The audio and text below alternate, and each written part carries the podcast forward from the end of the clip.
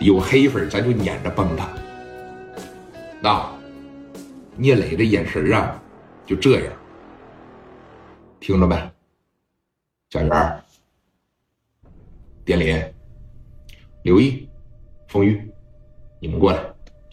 聂磊手底下四个大将，嘎嘎这一来，来到了聂磊的跟前儿。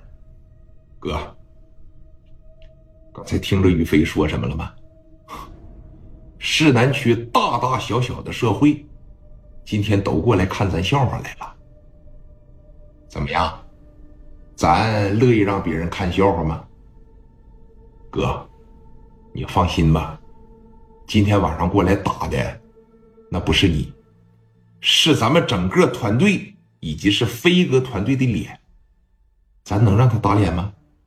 啊！说着啊，蒋元、史殿林、刘毅这哥仨瞬间满脸杀气，从这边咔吧的一提溜出来，哐的一撸上。哥呀，只要你这边不控制着我，我可真朝死里打，我可真朝死里崩。我问问你，聂磊能拦着吗？兄弟，咱可别的啊，朝脚面上崩，咱可别朝着脑袋打。你越拦着，你将来手底下这帮兄弟他越孬。为啥后期能给李正光崩的直悠乱转呢？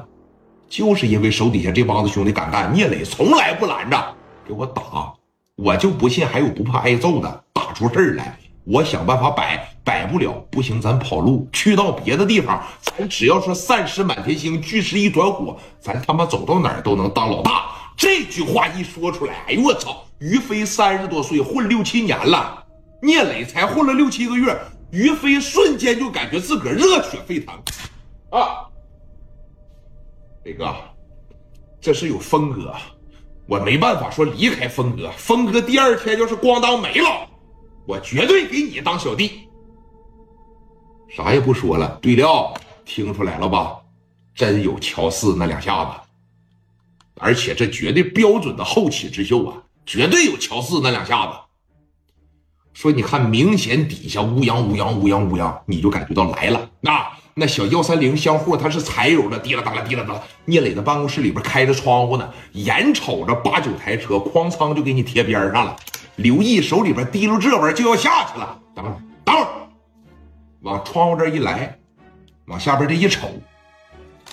八九台车提的秃噜是全下来了，那一百来人啊，过来看热闹的。哎，九大姐，哎，三哥今天也过来了，三哥啊，那小劲儿给你拿的啊，你们来干啥来了？帮聂磊来了吧？啊，一个个都看不清形势啊。杨九在这儿，你们是过来帮聂磊的呀？还是过来帮咱们的呀？啊，让我心里边有个数。你们要是帮聂磊的，那我现在可干你们了！别别别别别，大姐，那个三哥，咱就是过来溜达溜达，就是过来看看。这一直听说嘛，说你这和和和和聂磊要干一仗，咱过来看看怎么事啊？谁也没寻思帮啊，这是咱就是在这看看，看呐，都他妈给我滚远点看啊！别一会儿溅你们一身血。一会儿我把聂磊的脑袋砍下来的时候，哼，你们可别害怕啊！这小劲儿给你拿的啊，老铁，白三儿当时在这四十来岁了，穿着打扮非常成熟，七八十号兄弟哇哇就在这这这底下开始吵吵，谁是聂磊呀？那家那小眼镜一戴着。